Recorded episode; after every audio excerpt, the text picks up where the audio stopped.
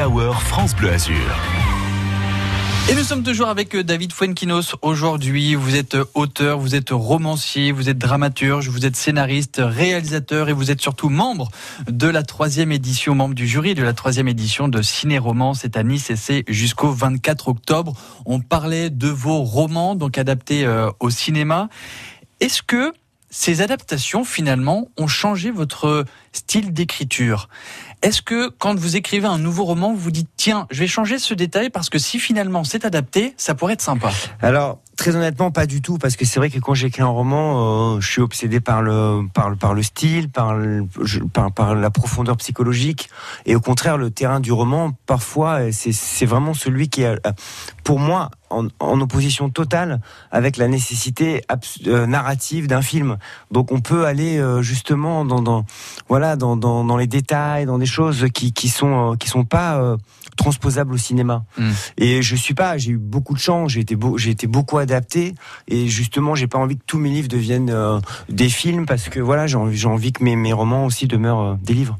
Et moi, je me suis posé la question quand j'ai vu les souvenirs, par exemple.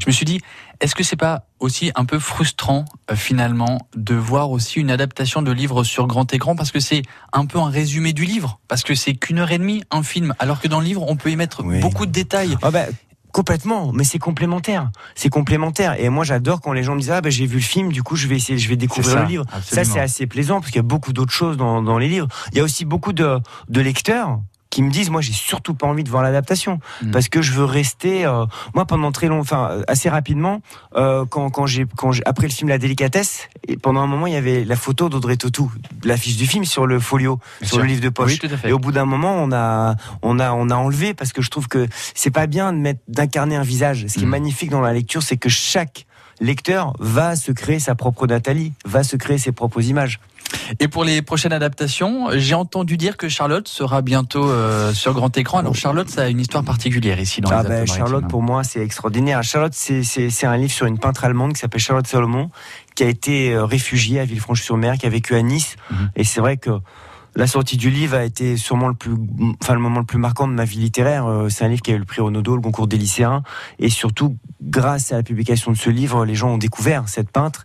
Et à l'époque, euh, bah, grâce à Christian Estrosi et toute les toute l'équipe culturelle de la de la ville de Nice, euh, il y avait il y avait eu une grande exposition au musée Masséna. Mmh, Donc c'était magique pour moi d'écrire sur une peintre oubliée et de faire revenir ces toiles. Donc j'ai une histoire très particulière avec Nice. Ça, ça c'est certain. Et effectivement, le film ça fait un moment qu'il est qu'il est dans les dans les dans, les tuyaux et euh, on devrait tourner euh, euh, au printemps prochain. Mais voilà, c'est difficile. Le cinéma, c'est un film qui se passe pendant la Seconde Guerre mondiale avec un certain budget en langue allemande. Donc c'est un peu compliqué de le monter. C'est sûr. Merci beaucoup David d'être venu. Je vais vous libérer parce qu'il faut rejoindre vos petits camarades. Agnès voilà, exactement. tout le jury et puis demain. Et Nicolas euh, que vous connaissez bien. Nicolas Bedos qui est un de mes amis. Voilà, c'est aussi une occasion de se retrouver ensemble.